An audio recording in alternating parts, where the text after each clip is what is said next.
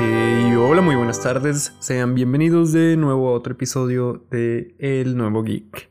El día de hoy nos vamos a, a- vamos a tener unos temas un poquitito más acomodados. El episodio de hoy es, en teoría, el episodio número uno. Espero poder corregirlo en los canales, en, en las diferentes redes donde se va a subir esto, pero pues este tiene que ser el episodio número uno. El anterior era simplemente una introducción, ya que lo, escuché un poco, dije, bueno, esto funciona más bien como una introducción, así que este, en teoría, debería ser el episodio 01. El anterior sería el 00, un prólogo, una introducción, un inicio, como quieran llamarlo. Pero bueno, el día de hoy nos vamos a centrar un poco en, eh, ahora sí, temas un poco más establecidos.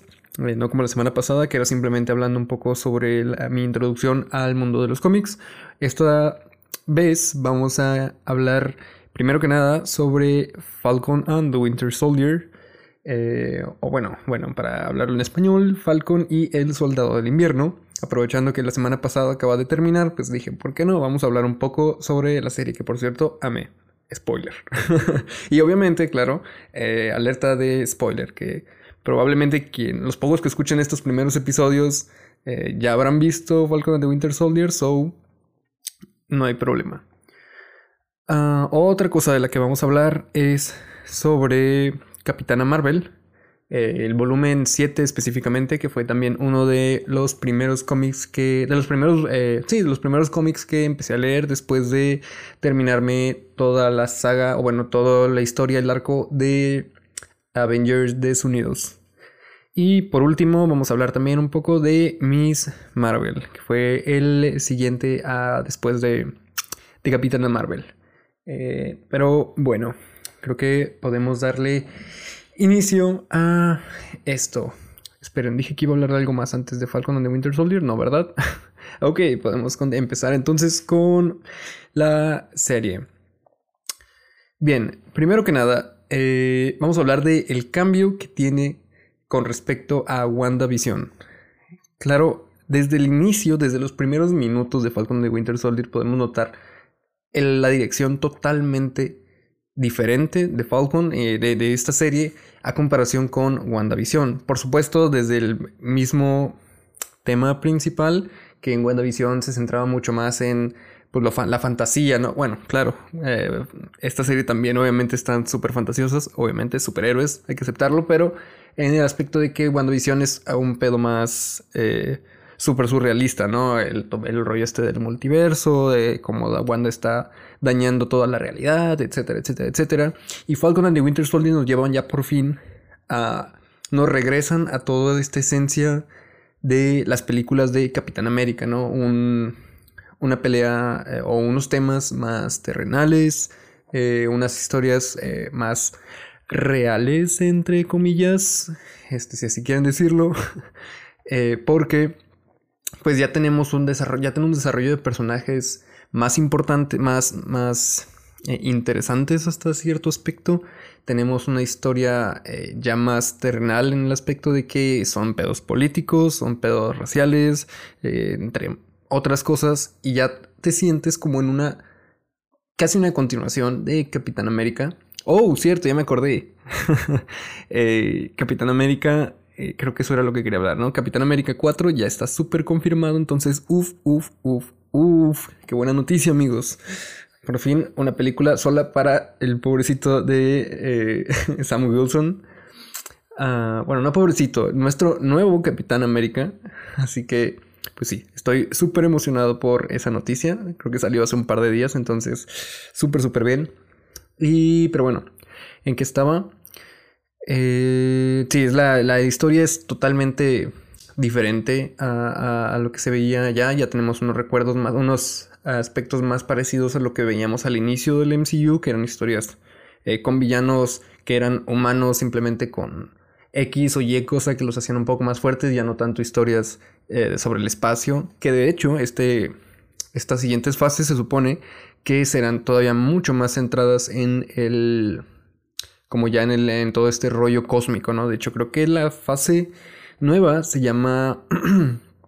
eh, a, estas nuevas fases, creo, o este, un- este arco, no me acuerdo muy bien, es el, eh, el Es que no me acuerdo si es la fase o es como todo el arco, o sea que todos los primeros, las primeras tres fases fueron tal cosa y las siguientes van a ser tal cosa. Pero el caso es que este es, si mal no recuerdo, la fase cósmica, en el que ya se van a centrar en todo el universo más que en, simplemente en la Tierra. Por eso es que se vienen las nuevas de Thor, se, se vienen Eternals, se vienen Shang-Chi, se vienen etcétera, etcétera, etcétera. Eh, Doctor Strange in the Multiverse of Madness, Spider-Man, etcétera, etcétera, etcétera, ¿no? Y pues Falcon and the Winter Soldier es una pequeña eh, como probada de, de, estos, estos viejos, estas viejas historias, ¿no? De, más eh, villanos humanos, en teoría, porque son a fin de cuentas nada más super soldados, pero bueno, es, eh, eh, es eso, ¿no? Por ese lado está súper, súper bien. Yo creo que necesitábamos después de años de no ver, bueno, un año entero o más de un año entero de no ver nada de Marvel. Creo que eran dos, como dos años, no un año, ¿verdad? De no ver nada de Marvel después de Spider-Man Far From Home.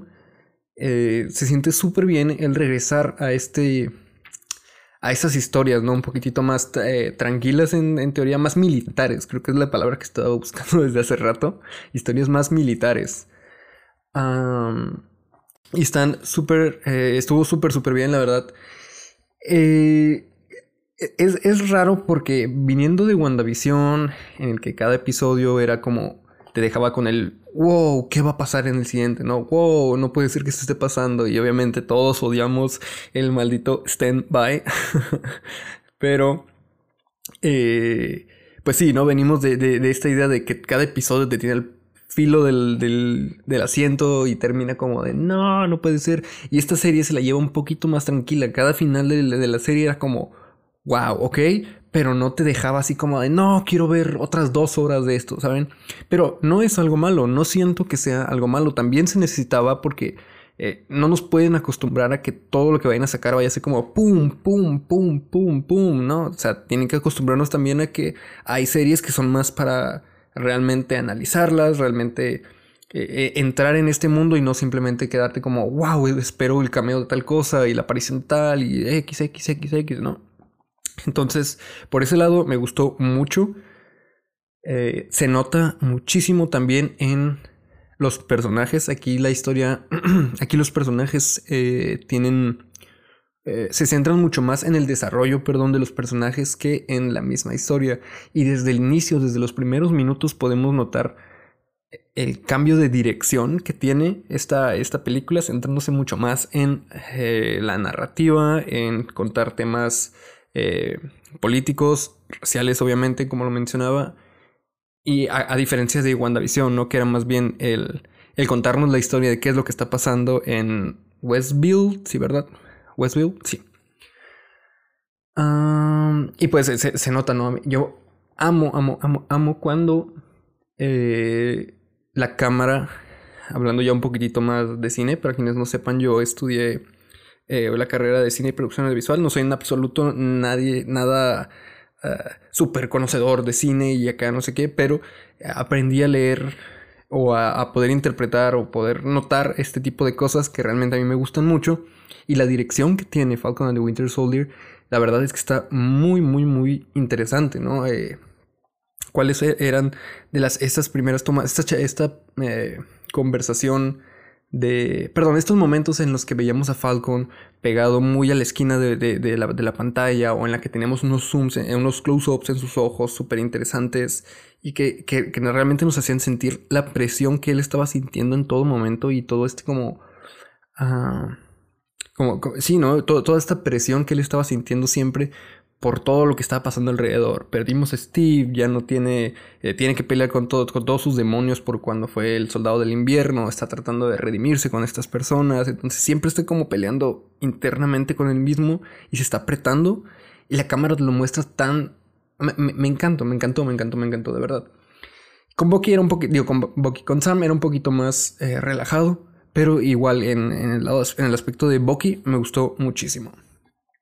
También la historia de el pelear, el querer redimirse y buscar como eh, el perdón o buscar el, hacer las cosas bien por todo el daño que hizo siendo el soldado del invierno. Se me hizo una historia súper, súper interesante. De hecho, justo Hoy acabo de empezar eh, un nuevo cómic, es Web of the Black Widow. Una vez que lo termine, igual voy a pensar en hablar sobre él en, próximos episodios, pero también toca temas en los que...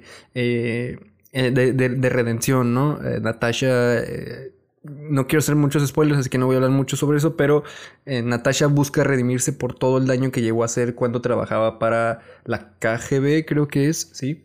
Eh, y, durante cada número eh, está, al menos en los números que llevo hasta ahorita, está como en una misión diferente, eh, tratando de enmendar los errores que pudo haber hecho, ¿no? Cosas que, que provocaron el, los daños que llegó a hacer en su pasado.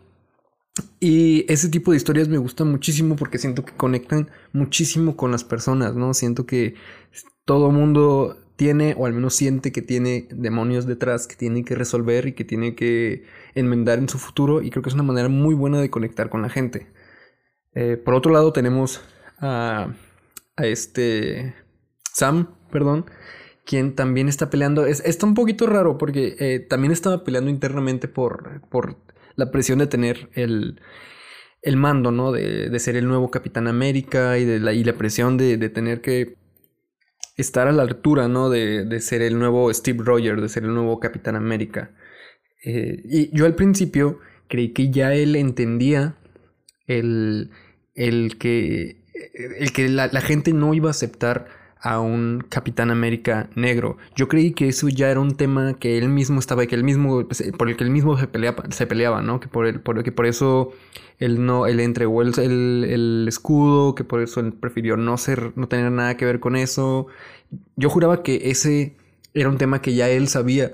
Pero con los últimos episodios nos damos cuenta que en realidad él no se daba cuenta de esto y hasta que Laia le dijo, sí, Isaías, perdón, Isaías, Isaías, sí, Eh, hasta que él le, dijo, Estados Unidos nunca va a dejar, ellos nunca van a dejar ser a un negro Capitán América. Y ahí es cuando Sam se da cuenta, ¿no? Como de todo este pedo. Pero yo juraba que ya, ya lo sabía. Eso es algo que me confundió un poco al principio porque les, digo, yo juraba que era por eso que dejó el escudo. Pero igual, eso no le quita el hecho de que él tenía una presión por el saber que tenía que hacer esto y tuvo que, tuvo que entregar el, el escudo. Y aparte, aparte de esa presión, tiene la presión de que la gente le recrimina, o bueno, al menos algunos le recriminan por no continuar con el legado, ¿no? Por, en especial Bucky, por supuesto. Eh, y creo que también es una muy buena forma de, conectar con, la gente, ¿no? Conectar con el espectador. Y aparte, es una muy buena historia, la verdad. Es, es, como les digo, aquí se centran muchísimo más en el, el desarrollar a estos personajes, a Sam y a Bucky, que en sí contar la historia de todo lo que está pasando, ¿no? Cosa que la verdad me encantó, sentí que fue una, un, un muy buen respiro de todo lo que pasó en WandaVision y aunque no lo creamos, que yo al principio sí creí que esta serie no iba a tener tanta popularidad como la tuvo WandaVision, porque obviamente WandaVision era como cada semana súper impactante y cada semana veía cientos y cientos de memes en internet sobre lo que está pasando, ¿no? Y con Falcon and the Winter Soldier era un poquito más tranquilo, la cosa se va más como, como relajada, ¿no? Y todo, y todo eso. Y no, no, la verdad no creí que fuera algo tan impactante, pero eh, terminando la serie me entero, y creo que esta es historia, esto es real. Eh, Falcon and the Winter Soldier se convirtió en la serie mejor o más vista, perdón, de todo Disney Plus. Claro, es, Marvel, no hay, no hay, como que mucho con qué comparar, aparte de WandaVision, pero a eso, voy, ¿no? O sea, superó a WandaVision cuando uno no creía que tú estuviera teniendo tanto auge. De hecho, esto me daba miedo porque yo amé tanto el rumbo que tomó esta serie que me daba miedo que si no tenía el tipo de espectadores o el tipo de audiencia que Marvel estaría buscando, se centrarían más en historias tipo WandaVision, ¿no? Que cada episodio sea un wow y no manches y acá y wow, en vez de que sea algo más eh, relajado, ¿no? Bueno, no relajado, sino algo más... ustedes me entienden, ¿no? más del estilo de Winter Soldier, de Falcon and the Winter Soldier, en vez de WandaVision. Ah, pero pues parece que efectivamente a la gente le gustó, parece que todo va muy bien, entonces espero que sigamos viendo este estilo, de este tipo de cosas en, eh, en el futuro, ¿no? Ahora bien, hablemos de John Walker. John Papá Walker. ¡Wow! Eh, ha, puesto que igual que todo mundo al principio empezamos a odiarlo. Obviamente, por favor, por favor amigos, odien, o bueno, Si odiaban, por favor, odien a John Walker, no odien al actor. Eh, ¿Cómo se llama el actor? Russell. No me acuerdo qué Russell. Sé que es el hijo. Por cierto, para quienes no sepan, es el hijo de Kurt Russell, quien la hace de Ego en Oegon, no me acuerdo cómo es, en Guardianes de la Galaxia 2. Súper, súper cool. Papá e hijo en el MCU, cool. Pero sí, por favor, no odien al actor, odien a John Walker. Pero no, de hecho ya no, o sea, odienlo si pudieran regresar en el tiempo y odiarlo en ese momento. Odien a John Walker, no al actor, pero ahorita mm, es súper difícil llegar a odiar a John Walker porque ya se convirtió en un personaje de esos que sabes que te va a doler cuando algo malo le pasa, de esos personajes que sabes que son personajes eh, eh, no, débiles, personajes... Eh, ah, ¿cuál es la palabra que estoy buscando? Personajes quebrantables, personajes que fácilmente se les pueden quebrantar y que son muy ingenuos hasta cierto punto, ¿no? John Walker desde el principio, el, el creer que, que todo el pedo iba a ser como eh, honor y gloria y, dignidad y todo, y todo ese rollo y luego ya va cayendo más en, en la idea, ya va cayendo más, perdón, le va cayendo la idea de que no todo se trata de eso, ¿no? Ya es un pedo más político, ya es un pedo más militar en el que hay mucha gente involucrada detrás de él, hay este pósters y reconocimientos y shows y no sé qué tanto rollo. Y él desde el principio también nota todo eso, ¿no? El, el momento en el que él, nada más dice, yo, yo nomás quiero salir y cumplir mi deber, ¿no? Creo que eh, esas palabras se utilizan en algún momento antes de salir al show en el primer episodio, o en el segundo, perdón, en el segundo, antes de salir a dar el show en el Super Bowl o algo así menciona ese, algo así, ¿no? En el que él no se siente preparado para este tipo de cosas porque él no es una celebridad, él no es alguien que, vaya a salir a dar entrevistas y hacer aquello y lo otro, él es una persona que sigue órdenes y trata de hacer su, su trabajo de la, mejor, de la mejor forma posible, ¿no? Y ya una vez que lo conocemos un poco más, es cuando ya empezamos a, tener como ya sentimientos encontrados por él, ¿no? En el que, claro, él, él es una buena persona, él, nunca fue una mala persona en sí, solo tomó malas decisiones, hablando del suero específicamente, pero él no era una persona él no era una persona mala, él no era una persona que viviera nada más por el gobierno, él simplemente era un super patriota que quería cumplir con su deber, pero quería ayudar a la gente. Él siempre tuvo en claro eso en su cabeza, él quería ayudar a la gente. Claro que el suelo del super soldado alteró todo ese pedo, pero él, él era una persona buena, ¿no? Él era una persona de principios.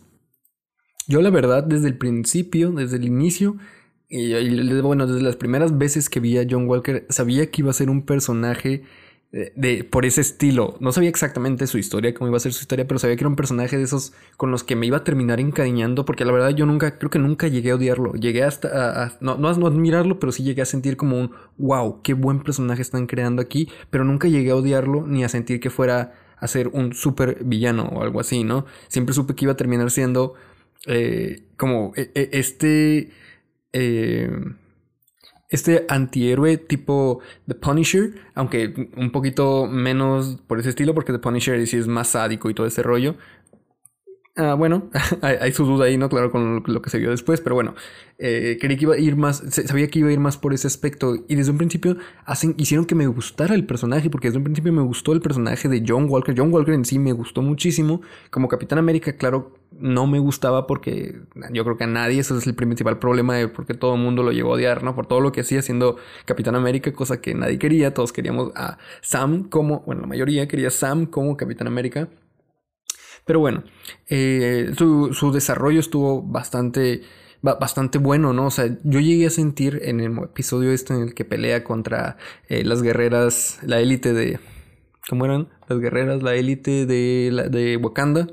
Estas mujeres súper, súper eh, entrenadas y varas, cool, cool, cool cuando pasa este rollo en el que él pierde contra ellas, realmente uno siente, yo sentí el dolor que él estaba sintiendo en ese momento por no poder vencerlas a ellas, no por el hecho de que sean mujeres en ese momento, que hasta cierto, hasta cierto punto analizándolo ya de una manera más profunda, sí tiene que ver este tema, obviamente todo esto para quienes, o sea, para, para, quienes no quieran ver estos, estos temas es súper, súper obvio y al final se súper, súper entiende y se te lo dicen en la cara, esto se trata de temas raciales, claro que tienen que ver los temas raciales, pero eh, hablando un poquito más superficialmente de esta escena, él se siente derrotado, ¿no? ¿Cómo es posible que unas guerreras de, de un, de, un, país que ni siquiera conoce puedan vencerlo siendo él el Capitán América, ¿no? Teniendo él toda la responsabilidad de ser el Capitán América y sentirse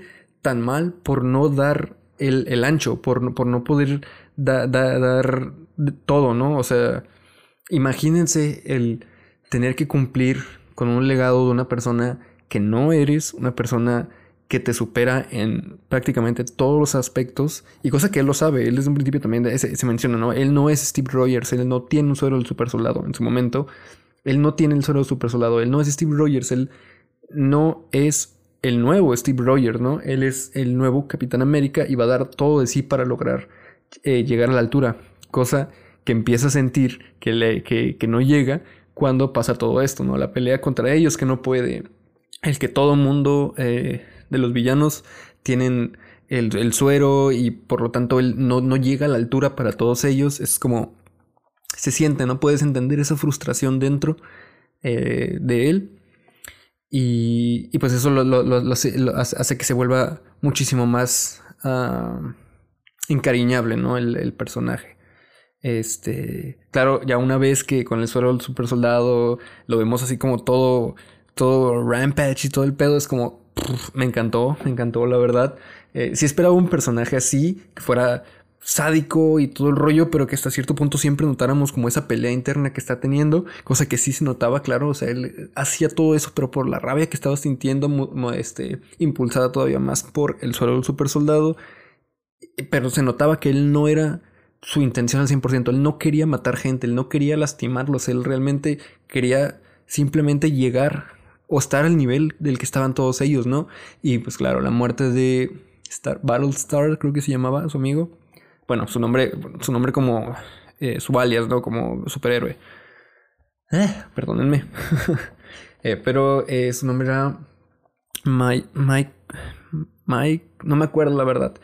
Este, pero sí, eso estaba, eh, eh, eh, eso fue como que ya lo que, lo que rompió con él, ¿no? Lo que hizo que el suelo del super soldado dentro de él se rompiera por completo y sacara todo su verdadero ser. a partir de ahí me gustó aún más el personaje. O sea, creo que desde el episodio 5, no, el episodio 4 creo que es en el que muestran esta pelea que tiene contra las guerreras de Wakanda. Desde ahí me empezó a interesar muchísimo más el personaje. Y desde el principio se notaba que realmente los villanos no iban a ser necesariamente los Black Smasher, sino John Walker. Hasta cierto punto, ¿no? Eh, cosa, aprovechando para ir al, siguiente punto, los Black Smasher. Los Black Smasher... tengo cierto... Eh, cierto como dilema con, con ellos. Una vez que terminé la serie, y no sé a quién más le pasó, pero una vez que terminas la serie te das cuenta como que hay algo que faltó hay algo que, no te dieron, ¿no? Hay algo que, dices, ok, si fueron una amenaza, por supuesto, son el, la principal amenaza, entre comillas, de toda la serie, el antagonista, en especial Carly, pero como que algo hizo falta, ¿no? Algo hizo falta para que realmente se sintieran como el antagonista de esta serie, porque muchos más se sentía John Walker, cosa que creo, creo, creo que fue intencional, o sea, que se supiera que siempre el, el verdadero villano, entre comillas, repito, fuera John Walker, este, o a su vez, como muy espiritualmente, uh, spoilers, recuerden, eh, está Carter, ¿cómo se llama? Oh, no, Peggy es la tía. Carter, la, gente esta que al final resultó ser la, doble gente, ¿no? Pero sí, los Black Smasher, siento que son un muy, buen movimiento, siento que es un movimiento muy interesante, ¿no? Desde el nombre, este, no eran Black Smashers, perdón, eran Flag Smashers. Dije Black Smasher creo que hace rato, uy, qué güey. Pero sí, Flag Smasher, desde ahí es como un tema político muy interesante, el de One World, One, People, One World, todo está, está muy chido, toca, toca temas eh, de inmigración eh, bastante eh, fuertes e importantes en, esta época. Y creo que es un movimiento que en el universo pudo haber funcionado muy bien todavía. Y yo espero que todavía funcione, que todavía siga como en función. Sé que al final se supone murieron como los últimos de ellos, pero no creo que quede ahí. Porque sí hizo falta ver más de, de, todos ellos, ¿no? Y de hecho creo que Flag Smasher en los cómics es un, un, villano en sí, entonces yo espero que le podamos ver, podamos ver un poco más de todos ellos, porque la serie fue como muy... Eh, ok, allí estamos, somos una amenaza, pero como que no dan el 100%, ¿no? No sientes que realmente fuera lo que más te haya gustado como villano de toda la serie una vez que la terminas. Ok, y ahora sí, eh, mejor, mejor que WandaVision. Es una... es como difícil, ¿no? Pensar si puede ser mejor o no que WandaVision. Este, les repito, es como muy, son, son historias, son series muy diferentes entre sí y no sé si una sería mejor que la otra personalmente, y, esto, y personalmente les digo, aunque amo lo, que viene en el multiverso, amé la serie de WandaVision, amo a Wanda, a Vision, amo todo lo que vino ahí. Este, yo personalmente preferí más Falcon and the Winter Soldier, creo que por el aspecto ese que les mencioné, en que se siente más una historia terrenal, ¿no? Terrenal entre comillas, repito otra vez, recuerden porque estamos, si, si, si, llego a mencionar una palabra eh, muy realista, tipo eh, terrenal, ¿no? Que esto es muy terrenal o esto es muy más realista o no sé qué, hay que pensar obviamente que me refiero a realista y terrenal dentro de este universo, ¿no? Este universo creado para, para los superhéroes, ¿no? En el que en el que puedes ir a otros planetas en una nave, ¿no? En el que alienígenas van a atacar la Tierra, en el que hay personas con superpoderes, etcétera, etcétera, etcétera. Dentro de ese universo me refiero al realismo y al terrenal. Y por ese aspecto me gustó mucho más Falcon and the Winter Soldier, aunque no me tuvo el filo de, la, mi cama en este caso, eh, sí sentí que disfruté más. Eh, uno, porque no estaba eh, frustrado cada que terminaba por el maldito stand-by. Eh, dos, los personajes me gustaron muchísimo más. Eh, tres, es casi una continuación de Capitán América. Es la, pelea por el legado de Capitán América. Es darle el manto a, a, Falcon, a Sam Wilson, ser el nuevo Capitán América. Es la historia esta de los Flag Smashers, el John Walker. Creo que todo, todo, todo en conjunto hizo que me gustara muchísimo más de lo que me gustó WandaVision. Creo que esta sí la repetiría sin pedos dentro de poco. Y WandaVision también, en especial porque no es tan larga, pero no con el mismo entusiasmo tal vez que con Falcon and the Winter Soldier, ¿no? Que de hecho ahora deberíamos llamarlo Capitán América and the Winter Soldier. Que esa es otra cosa, por cierto, ya como dato extra de lo que vi, que lo, vi, no me acuerdo a quién, en TikTok, y se me hizo muy interesante, y es cierto. ¿Por qué es... Eh, ¿Por qué es que a Falcon si le cambian al final el eh, de Falcon a Capitán América, pero a, a Bucky no hubiera estado bien interesante que en vez de que le dejaran Capitán América y el Soldado del Invierno, fuera Capitán América y Bucky Barnes o James Buck, ¿no? Que creo que ese es su nombre, su nombre real, James Buck. Este hubiera estado mucho más interesante porque no solamente era Falcon deshaciéndose del manto de digo, Sam Wilson deshaciéndose del manto de Falcon y convirtiéndose en el nuevo Capitán América. También era Bucky quien dejaba atrás el Winter Soldier, quien dejaba atrás todo este personaje asesino, sádico, sin corazón, para convertirse en el verdadero Bucky, ¿no? En la verdadera persona que, era eh, este soldado eh, honorable, y etcétera, etcétera, etcétera. Y pues era algo que, que, se me hizo muy interesante cuando lo leí y dije, cierto, hubiera estado muy bien que ya no fuera el soldado del invierno, que ya lo hubieran cambiado también a Bucky o Bucky Barnes o James Buck, como quieran, pero o hasta que agarrara, que hasta que se quedara con el que le pusieron en Wakanda, ¿no? El White Wolf. Hubiera estado muy interesante, pero pues no se puede obtener todo, ¿no? Hablando de que Sam dejó el manto, también algo súper, súper, súper interesante es el hecho de que, uh, el, de que hayan dejado abierta la puerta a que este Ramírez, no me acuerdo muy bien cómo se llamaba, pero Ramírez, el, el como sidekick de Falcon al principio, eh, se convierta en un futuro en Falcon. Porque en los cómics, el que toma el manto de, Falcon después de que Sam se convierta en Capitán América es este mismo personaje. Es que no me acuerdo cómo se llama. No sé qué Ramírez. Sé que se pide Ramírez, pero este muchacho, pues el que viene de la milicia, ¿no? Mexicano, él se convierte en Falcon y al final de la serie, pues se ve como eh, Falcon cuando este muchacho, cuando se le rompen las alas, este muchacho le dice, hey, tus alas, y él le dice, no, quédatelas, no sé qué, ¿no? Y ya desde ahí es como un pequeño guiño a, él va a ser, ¿no? Él va a ser, y eso también me encanta, porque imagínense, o sea, un Capitán América negro, eh, un Falcon mexicano, una mujer Thor con She-Thor, este, se viene She-Hulk también, se viene Kamala Khan, que es pakistaní, se vienen los Eternals, que también ahí hay, este, eh, hindús y hay, eh, creo que hay chinos y japoneses, se viene Shang-Chi de China, se viene, ¿quién más? ¿Quién más? ¿Quién más? Eh, no me acuerdo, pero se vienen personajes muy interesantes y ya que dejan atrás al nada más el, americano blanco, ¿no? Que si, te, se pone a pensarlo, o sea, en Avengers 1 y toda la fase 1 del universo, eran puros personajes blancos, este, americanos, ¿no? Eh, Tony Stark, Steve, Steve Rogers, Bruce Banner, este, Thor, bueno, obviamente no es, pero saben a lo que me refiero, ¿no? Y el actor tampoco, ¿no? El actor es australiano, pero saben a lo que, a lo que voy. Este, y nada más una mujer, ¿no? Y acá ya se nos viene, tenemos a Capitana Marvel, Kamala Khan, tenemos a, esta Jessica, bueno, se viene posiblemente Jessica Drew como Spider-Woman, se viene la de She-Hulk, que no me acuerdo muy bien cómo se llama, pero eso le digo eh, She-Hulk, este, ¿quién más? a las mujeres que se vienen Eternals, no sé, o sea, se viene como un universo muy diverso, muy diversificado, que la verdad me está gustando muchísimo el rumbo que está tomando, entonces, por ese lado, súper, súper, súper bien. Ahora, otro de los temas de los que quiero hablar, y aprovechando ya, ya creo que damos cierre a Falcon and the Winter Soldier. Súper recomendada, obviamente, para quienes no la hayan visto. Sorry por tantos spoilers para quien no la haya visto. Eh, pero bueno, continuamos ahora directamente con cómics. Cómics de... Eh, eh, específicamente hablando de Capitana Marvel, el volumen 7. Ok, una vez que terminé de leer Avengers Desunidos, me acordé que en mi búsqueda por, leer algo más, obviamente tenía disponible.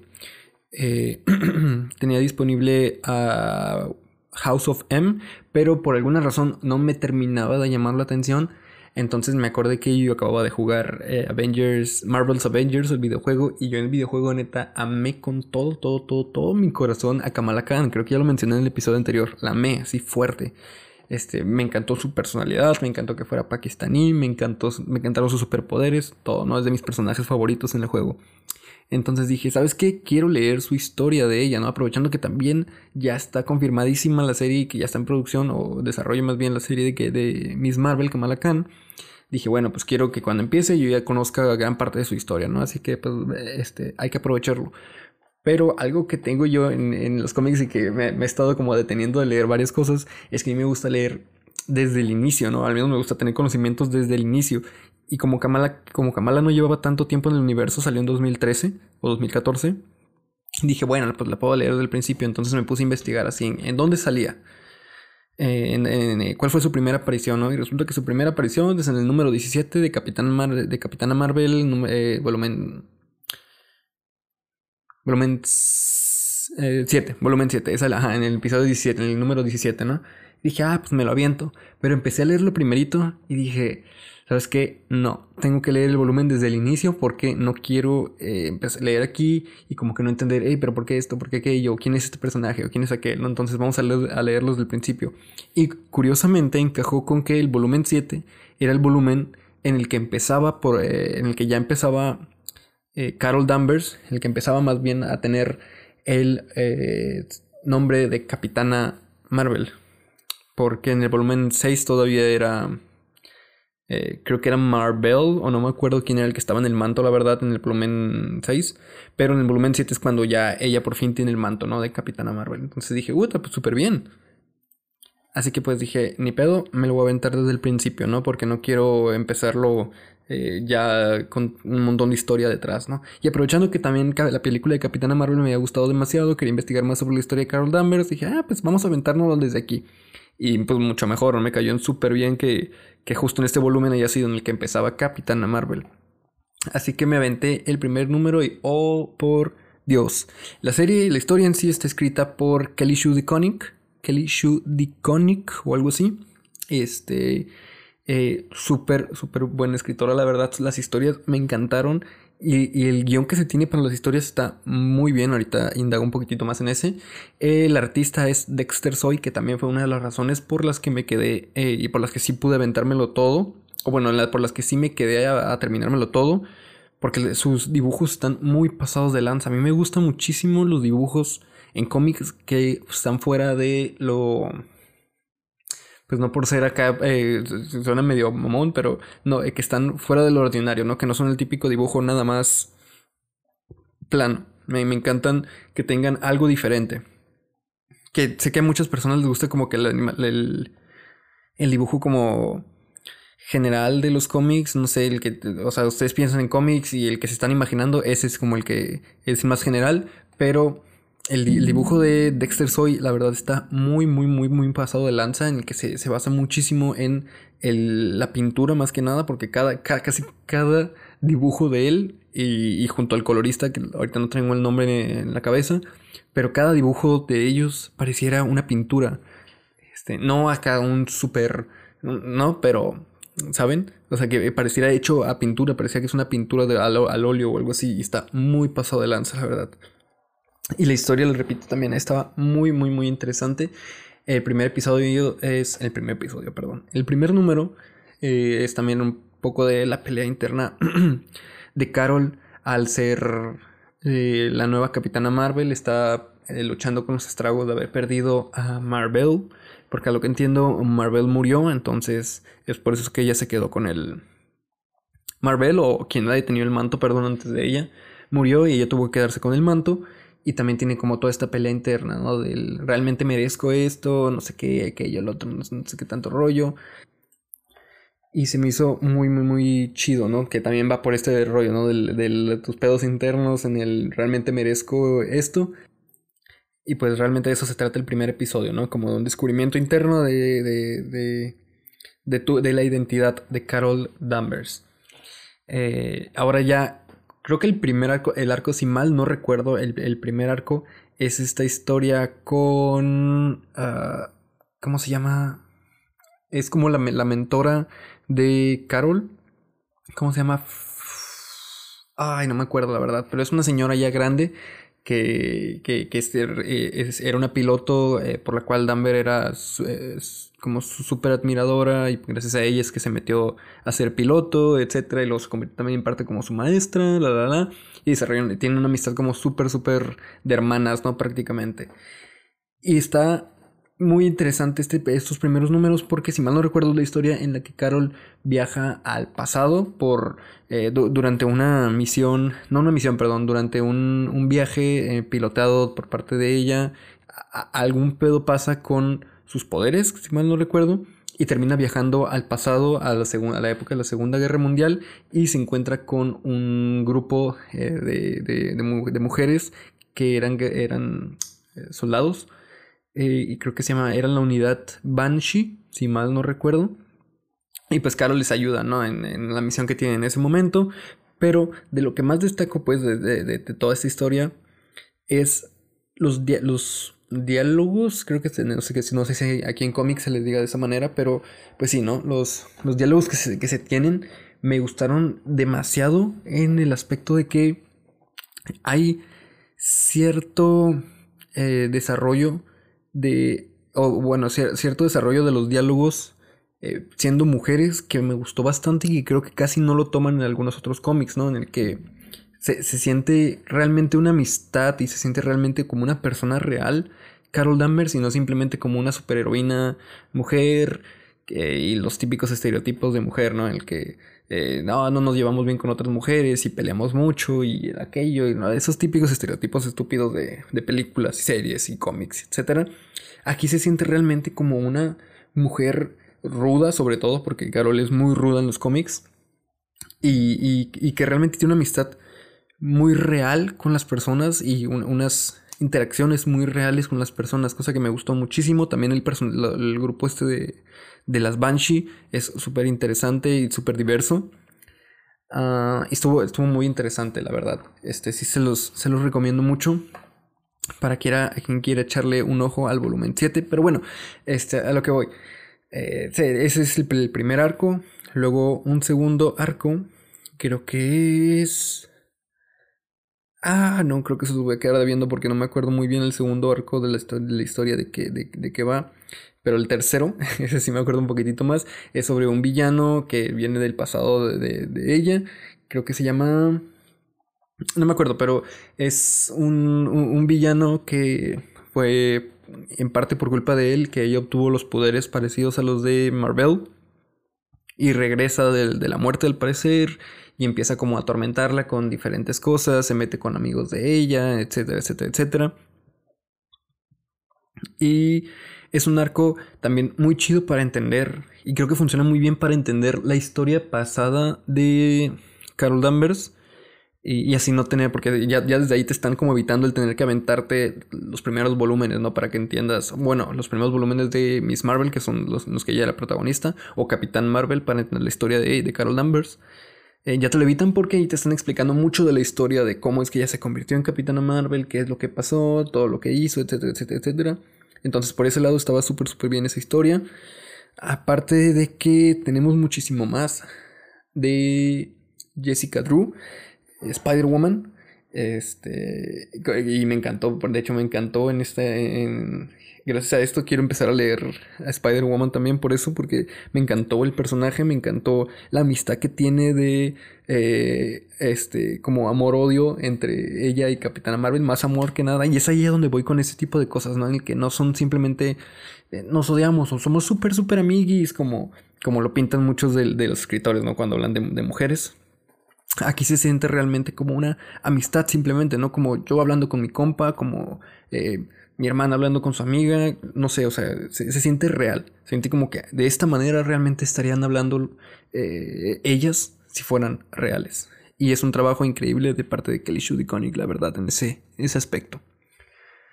Ah, ¿Qué más? ¿Qué más que me, que me gustó mucho de Capitana Marvel? Mm, claro, lo ruda que, es, no sé, como yo no he leído mucho antes de este, este volumen por, de, de, Carol Danvers, no sé cómo era su actitud, nada más por parte de la película sé que igual sí era algo ruda, pero aquí se siente súper, súper, súper rudo, o sea, la manera en la que habla, la manera en la que interactúa, la manera en la que no se deja mangonear por nadie, me encanta, a mí que tanto que me encantan estos personajes mujeres que son como muy rudas, muy poderosas y que dices, ah, písame la cara, por favor. Eh, me encantó por ese aspecto, está muy, muy chido. Y... Y pues las historias, ¿no? Las historias estaban bastante, bastante, bastante bien. Sorry, creo que me estoy alargando demasiado con todo esto, especial por Falcon de Winter Soldier, que duré como hablando como 30 minutos. Pero bueno, llegué, me quedé de hecho, ni siquiera logré terminar eh, porque me, mataban las ansias porque leer, leer Miss Marvel. Sí, Miss Marvel, perdón, a Kamala Khan. Y llegué como al, al número 15. Cambiaron a una historia en la que ya se mezclaba con Avengers. Y creo que ahí dije, ok, ya aquí ya voy a tener que empezar a leer de este lado. Y me voy a empezar a mover otras cosas. Y sabes que quiero empezar Kamala Khan. Así que vamos a empezar Kamala Khan sin haber leído como su primera aparición, que es en el número 17 de Capitana Marvel, ¿no? Dije, bueno, ¿qué, tanta importancia debería tener o podría tener como su aparición ahí? Hasta donde sé, es una aparición como muy chiquitita y así de uh, una viñeta, creo, no sé. Entonces dije, ¿sabes qué? No hay pedo, vamos a leer el primer número de Kamala Khan, que por cierto es, y eso nos lleva, perdón, eso nos lleva al siguiente tema, que es Miss Marvel, Kamala Khan, y el volumen 3 específicamente. Volumen 3 porque recordemos que Miss Marvel era también el seudónimo por el que se manejaba Carol Danvers antes de ser Capitana Marvel, ella Miss Marvel. Entonces, Miss Marvel, volumen 3, es el inicio ya de Kamala Khan como Miss Marvel, ¿no? Amé también, disculpen, pero todo, todo lo que llegue a hablar aquí de, cómics o de no sé qué es porque lo amé, porque me gustó muchísimo, lo que sea, ¿no? Es raro que hable de algo que no me haya gustado. Pero, este, desde el inicio amé porque el dibujo también es un dibujo más normal, pero que me recordó muchísimo, al menos los primeros números, y eso sí les debo quién, porque eso no noté ahorita, quién, quién dibujó, aunque ya sí cambió más. En Capitana Marvel, gran parte del inicio es de los números iniciales son por parte de Dexter Soy, pero ya como a la mitad empiezan a cambiar entre algunos otros y no sé qué, y Dexter Soy va y viene, la la la la. Y en Kamala Khan sí cambian un poquito más seguido de dibujante. No mucho, pero sí cambian.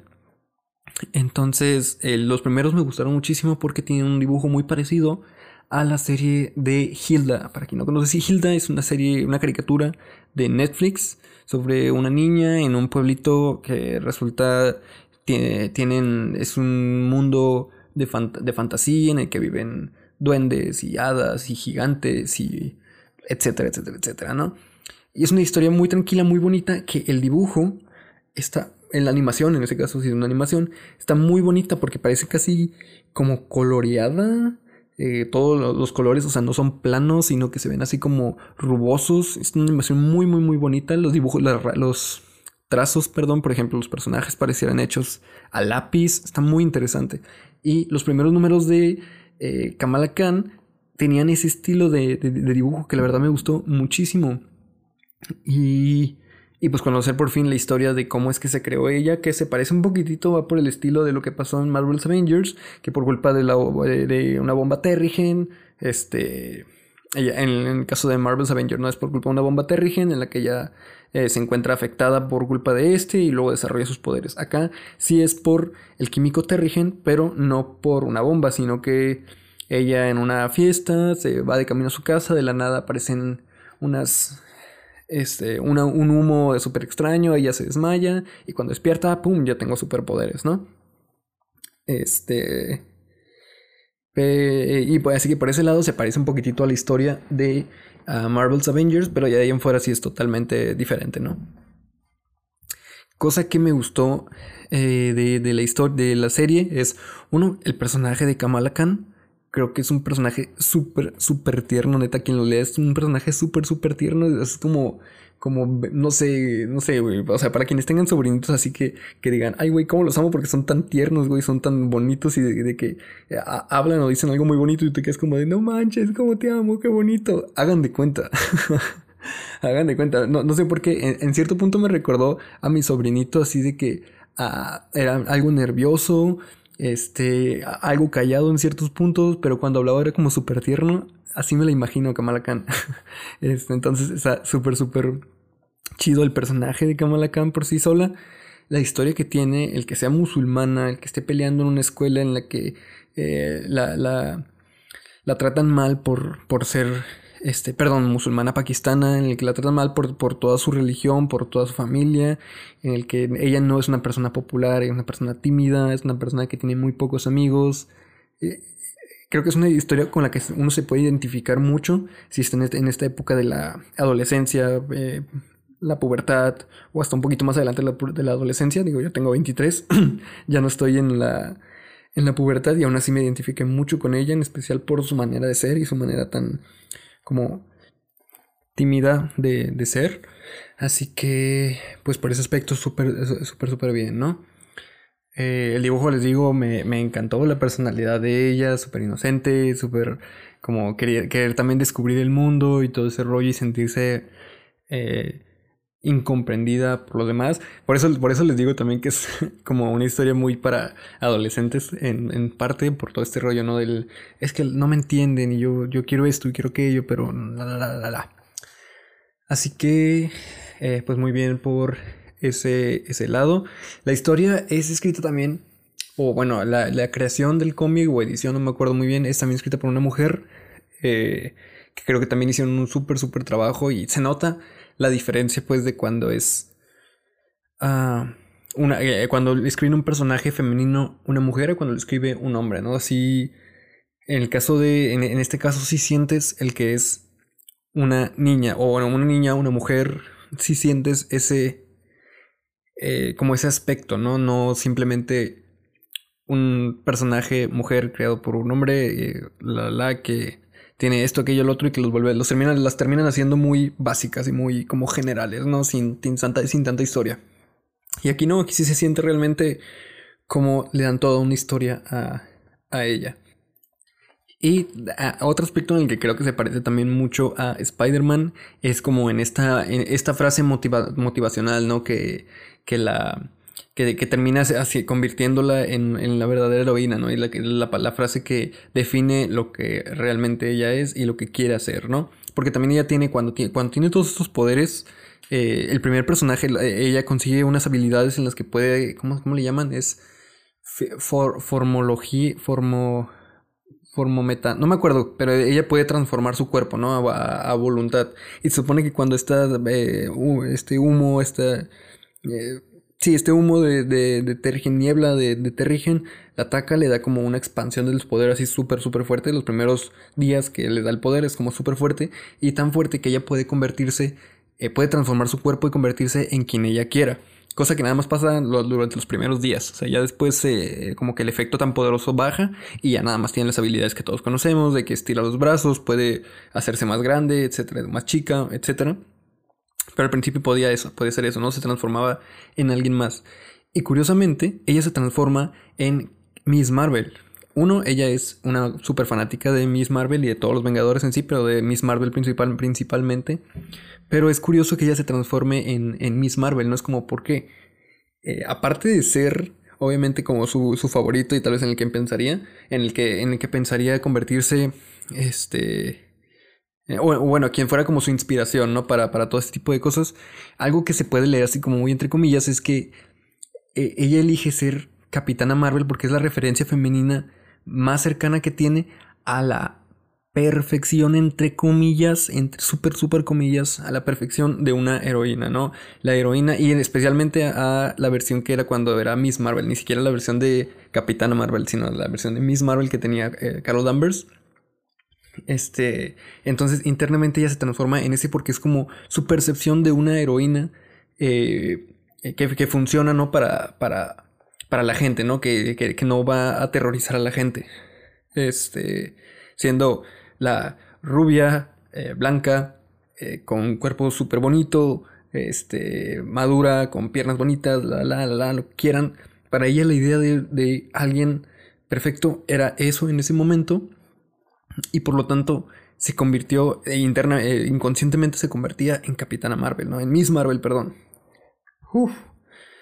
Este, pero durante el desarrollo de todo esta, de, de, de todos sus primeros episodios, ella se va dando cuenta que que realmente no necesita ser alguien más para poder convertirse en, esta heroína, ¿no? Porque su principal eh, problema con ella misma era el que es que tengo la piel oscura porque soy, eh, soy eh, del, del, del, de acá de, de Pakistán, no soy diferente a ellos y tengo esto y no tengo un cuerpo perfecto y soy una niña y no sé qué tal, o sea, niña por pequeña, no sé que soy pequeña y aparte soy mujer, entonces era como que todos estos pedos internos y inconscientemente su primera idea era Capitana Marvel, ¿no? Que era como la que todo mundo aceptaba porque todo el mundo amaba. Y ya una vez que se desarrolla todo, ay, perdón, una vez que se desarrolla toda más su historia y ya va entendiendo mejor las cosas, se da cuenta que puede ser eh, puede ser una superheroína por ella misma sin tener que cambiarse en alguien más, ¿no? Y es cuando este, toda esta historia detrás de, todo esto, que no quiero spoilerles mucho la historia, así que nada más les diré como este pequeño análisis, ¿no? Que se tiene del, del porqué de algunas decisiones de ella. Y que pedía luego, ah, pero bueno, lo que les decía hace rato era que esta frase, es más, déjenme verla, denme un segundo. Listo, ya la encontré. Este, fue un, segundito para ustedes, pero para mí fueron como cinco minutos buscándola, porque no me acordaba en dónde estaba y no quería irme al cómic directamente a buscarla. Este, pero bueno, es, esta frase que hace que ella entienda el por qué se le dieron estos poderes y el por qué es una responsabilidad de ella el, utilizarlos para, para, el bien, ¿no? Y es eh, quien quiera, cualquier persona que mate a alguien está matando a toda la humanidad y cualquier persona que salve a una sola persona está salvando a toda la humanidad. Y es una frase que le dice su, su abu, como ella dice que creo es su papá. Este, y, es la frase con la que ella sí, con la que ella crea su identidad, ¿no? De tengo estos poderes y tengo que utilizarlos para el bien. Lo, que le digo es como el eh, con una con una perdón, con una gran responsabilidad. ¿Cómo era? Ah, ya se me olvidó la, frase esta super icónica, super icónica de Spider-Man, what the fuck. Con un gran poder viene una gran responsabilidad, ¿no? Que es la frase iconiquísima de, de Spider-Man. Y digo Spider-Man porque eh, la, frase en sí la dice Spider-Man, no la dice el tío Ben. El tío Ben la, la dice en, en, la versión esta de Sam Raimi y no me acuerdo cuál fue la quién fue o cuándo fue la primera vez que lo dijo el tío Ben. Pero en sí originalmente quien la dice es Peter. Peter mismo se la dice para él mismo en en la Amazing Fantasy número uno, ¿no? Que es el primer cómic de Spider-Man. Este, pero bueno, eh, eh, es esta la historia, ¿no? Quien quiera que mate a una persona está matando a toda la humanidad. Quien quiera que mate, quien quiera que salve a una sola persona está salvando a toda la humanidad, ¿no? Cosa con la que también está la idea de que no, no necesitas ser un superhéroe y salvar absolutamente todo el planeta Tierra y pelear contra alienígenas y salvar a la humanidad para poder hacer un cambio real, ¿no? Salvando una sola persona ya estás haciendo un gran cambio para la humanidad. No solamente estás salvando a esa persona, estás salvando a la humanidad porque estás rescatando y estás manteniendo tú lo que te hace humano. Este, entonces es súper interesante este, esa, esa, frase, que de hecho me gustó muchísimo. Y pues le digo que es como la, versión actualizada, ¿no? Del, con un gran poder viene una gran responsabilidad. Y en especial porque esta frase es una frase eh, pakistaní eh, que al parecer es como muy, eh, muy conocida por, allá, ¿no? Al menos eso es lo que entendí con el cómic y con algo que había leído. Entonces, por ese lado, pues, súper, súper bien, ¿no? Mm, déjenme ver qué más me hacía falta. Ah, ok. Ah, bueno, eh, ese Miss Marvel me, me lo aventé hasta. ¿En qué, en qué, en qué número voy? Creo que voy en el número 14 o 13. Me detuve porque eh, los números que se vienen, los números siguientes, los que voy a leer, pertenecen, son tier links, creo, de Secret Wars. Y Secret Wars, de hecho, ya tengo aquí en físico el, el libro, el cómic con los, creo que son 10 números de Secret Wars. Este, pero pues cuando me lo lea todos estos, eh, creo que los mencioné en el capítulo anterior, me leo, me quiero leer de cuando estos eventos grandes, me quiero leer todos los tier links y todos los, este, eh, los prólogos, los epílogos, etcétera, ¿no? Entonces, eh, en teoría, esos números que vienen de Capitán Marvel, de Miss Marvel, son tier links de eh, Secret Wars. Así que dije, no, no puedo porque no quiero leérmelos y luego medio spoilearme algo, que no creo que me lo spoilee porque hasta no, no, son, no hay tantos spoilers, pero no quiero leerlo bien, ¿no? Entonces, por el momento está detenido hasta ese episodio. Y les digo, creo que es el número 13. Y pues también está Capitana Marvel está detenido. Porque. Eh, ah, no, no es cierto, no. En ese sigue, sigue en pie. Creo que el último que lo leí fue. La última vez que leí fue hace una semana. Este, que leí el último, el, el último número que leí. Ah, claro, no, que leí el último número que leí. este. Pero eh, sí, yo luego les, en, los siguientes episodios les continúo diciendo que, que fue, ¿no? De, de, Capitana Marvel y Miss Marvel. Creo que por ahora esos son todos los temas que quería tratar. Estaba pensando en hablar también sobre eh, The Incredible Hulk, que es el que acabo de empezar a leer y ese sí lo estoy leyendo desde sus inicios. O sea, estoy leyendo el número uno de The Incredible Hulk, del, del 69 creo que es, 68. así que eh, ese sería más para adelante, también para explicarles un poquitito cómo funciona la lectura de este, porque está muy raro. Pero bueno, lo dejo para el siguiente o para otro episodio. Por el momento, creo que eso sería todo. Muchísimas gracias a quien se haya quedado. Muchísimas, muchísimas, muchísimas gracias de verdad. Eh, sí, pues nada, nada, nada, no, nada más. Muchas gracias. Espero les haya entretenido un poco a quienes hayan llegado hasta aquí, repito, muchas gracias. Y pues nos vemos en un próximo episodio, porque sí creo que ya no hay nada más que decir por ahora. Así que nada más me despido con, un, con, la, con la frase esa que terminé el episodio anterior, ¿no? Eh, recuerdo viene por parte de Truman's Show, la película, súper recomendada, gran película. Y pues si no, véanla por favor, si no la han visto. Así que bueno, yo soy Liván. Gracias por estar una vez más aquí. Y les deseo un muy buen día. Bueno, bueno, más bien, buenos días, buenas tardes y buenas noches.